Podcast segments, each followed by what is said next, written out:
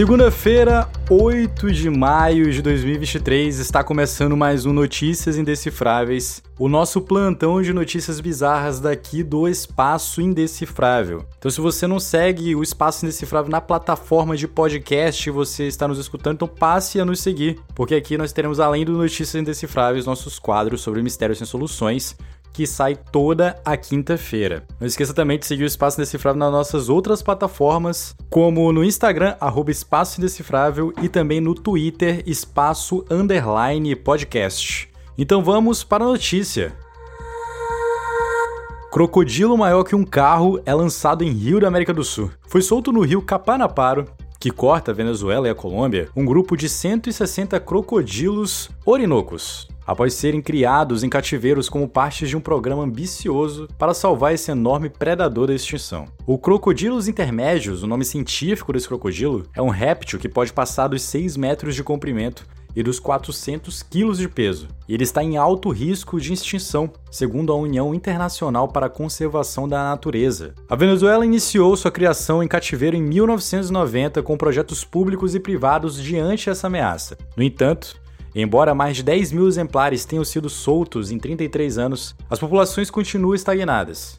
No domingo passado, exemplares mais jovens desses crocodilos foram soltos graças ao programa que é apoiado por organizações como a Fundação para o Desenvolvimento das Ciências Físicas, Matemáticas e Naturais. Estima-se que restam apenas cerca de 100 fêmeas adultas em liberdade na Venezuela. Abre aspas. Fazemos uma parte, ok. Fazer o levantamento dos bichinhos, criá-los e soltá-los. Mas daí para frente não depende de nós. Tem que haver resguardo, vigilância, controle e educação ambiental. Declarou a AFP Federico Pantin, que é o administrador do zoológico fundado pelo seu pai, Leslie, juntamente com sua esposa, também na Venezuela. O zoológico é o centro de criação desse projeto, juntamente com Massagual, um estado guarico, também da Venezuela. O animal ficou à beira da extinção na primeira metade do século XX pela caça está devido à sua pele cobiçada. Mais de 2,5 milhões de peles foram exportadas da Venezuela entre 1931 e 1934, segundo números oficiais. Hoje esse comércio é proibido, mas ainda há ameaças. O consumo de sua carne, seus ovos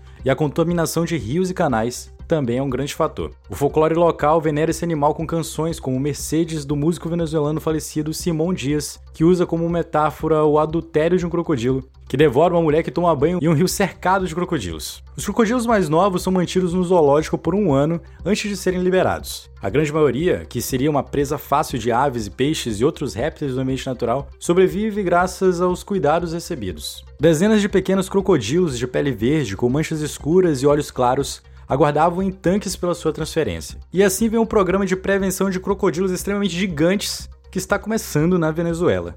Mas e aí, você tem medo de crocodilo? E se sim, o que, que você acha disso?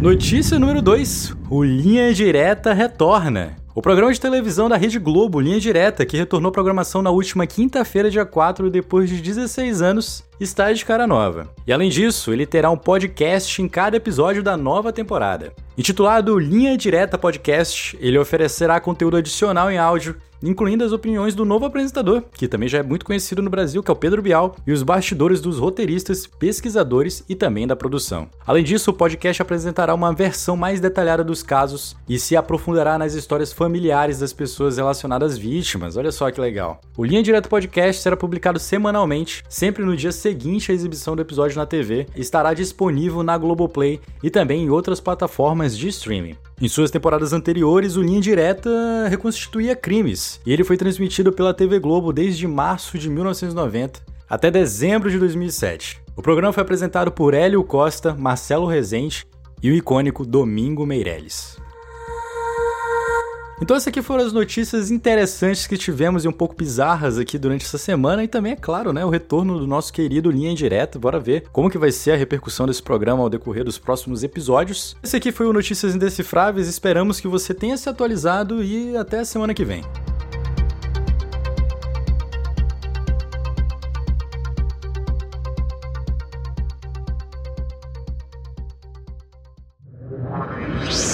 Esse podcast foi uma produção Uncoded. Acesse uncodedprod.com para saber mais.